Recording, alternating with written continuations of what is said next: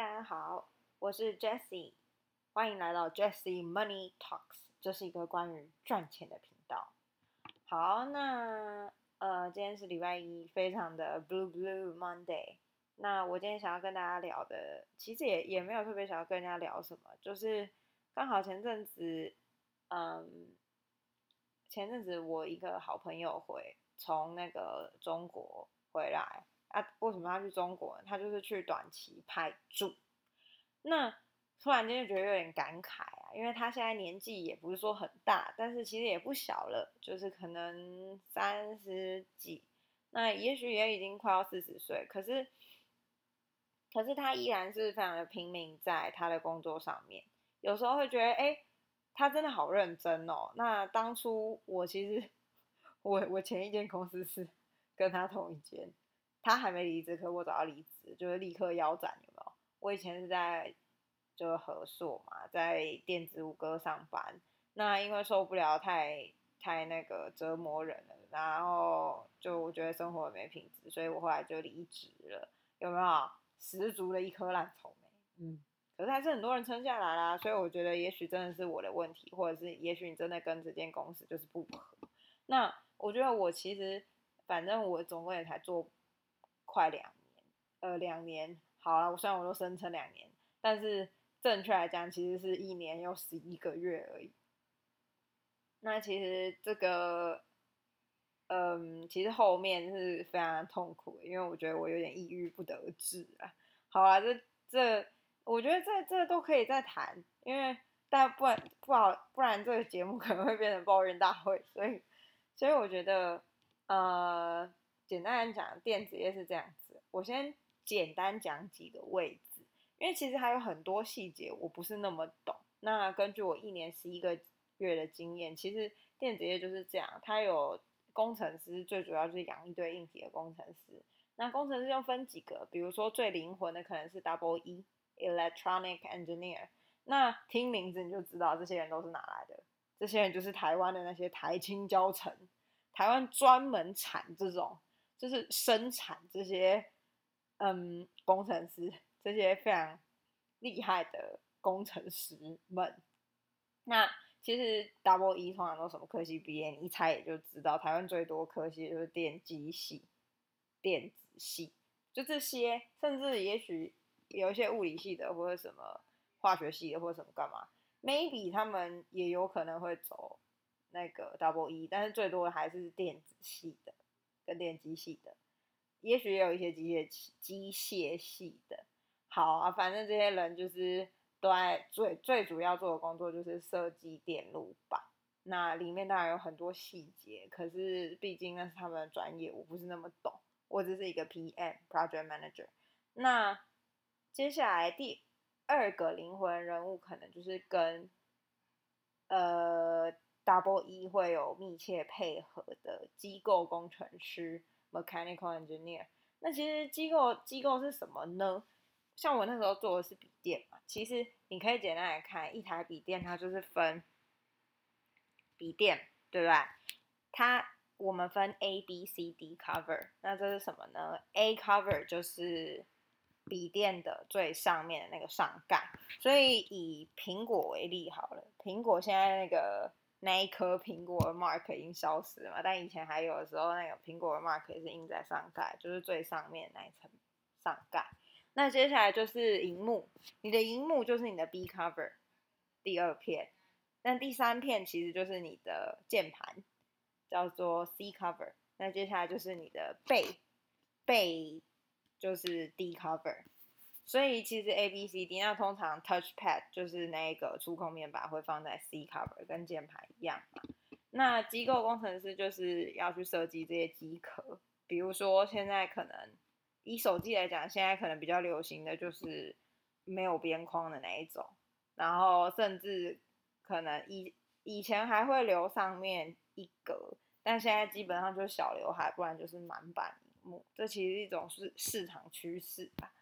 然后机构工程师，总而言之呢，就是去定义这些铁件、这些壳。当然，它不一定是铁，比如说它要怎么喷漆呀，它其实有很多没的嘎嘎。然后颜色定义、喷漆的定义，然后机构会不会跟彼此干涉，里面还有很多小小的零组件，比如说，呃，螺丝，比如说各种呃泡棉、gas key，或者甚至包材也都算在机构。呃，有一些包材跟机构会分开，那有些是一起看，不一定看你产品复不复杂。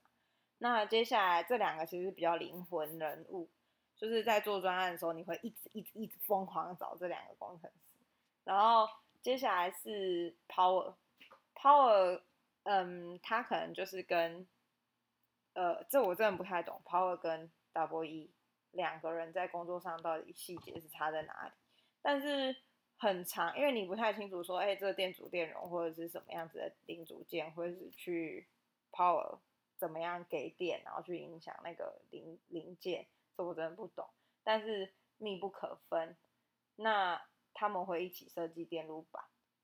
接下来是 layout，layout 是比较清楚明了，它就是那块电路板上面会打很多零件在那块板子上面，可是会有很多走线，它那些走线就像迷宫一样，你总是要 A 要怎么连到 D，B 要怎么连到 C，类似这种的，这个就是 layout 在做的事情。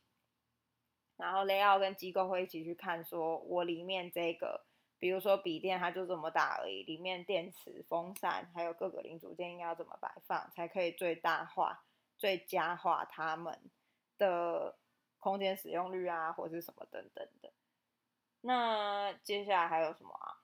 我想想哦，硬体稍微讲解就可能就这些比较灵魂的角色，那接下来可能就是软体。那软体的部分分硬体跟韧体。呃，不对不对，分软体跟韧体。那可能比较常听到就是 BIOS 连接，呃，开机的时候你会看到那个黑屏的画面，然后进到一个 BIOS 的 menu，就是那个蓝色的选单。你们可能也看过那个蓝色的选单。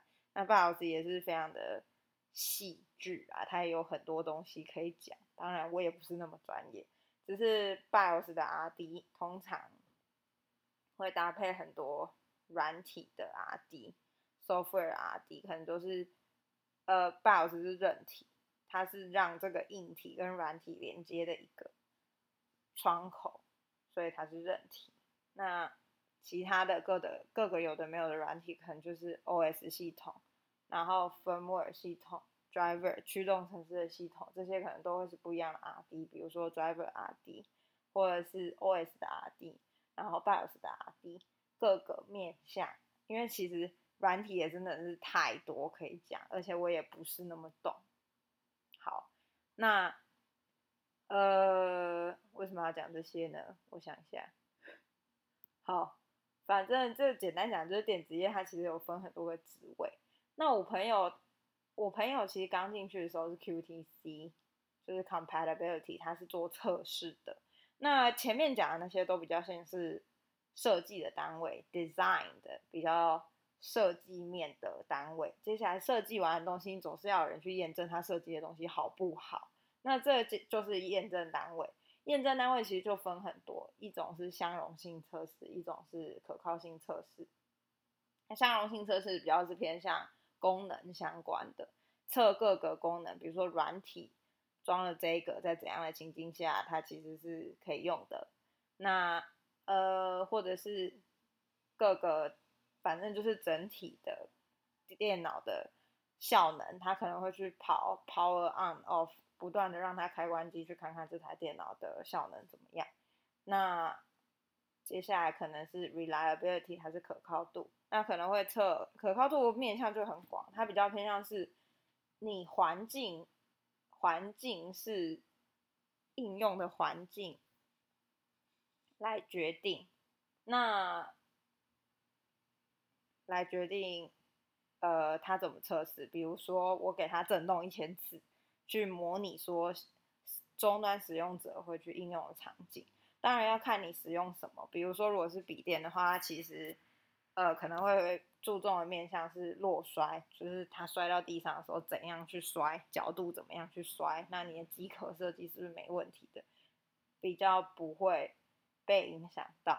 所以这个这个是嗯，这个大概就是电子业一些构造。那我朋友本来是做相容性测试 （compatibility） 的 test engineer，结果他测了很多年，那觉得这个东西它的前景比较不是那么好，所以他后来就透过自己的努力，然后再加上在合作里面认识的人，然后他转调到做 PM。可是，唉，这个我觉得这个放到下一集再讲。